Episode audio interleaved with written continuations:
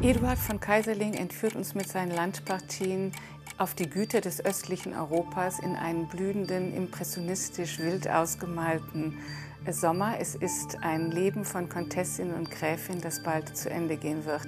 Warum das Buch jetzt gerade wieder lesen? Weil dort das Auftauchen von Topoi, Stereotypen und Klischees, wie sie beginnen, heute wieder unseren öffentlichen Diskurs zu bestimmen, analysiert wird.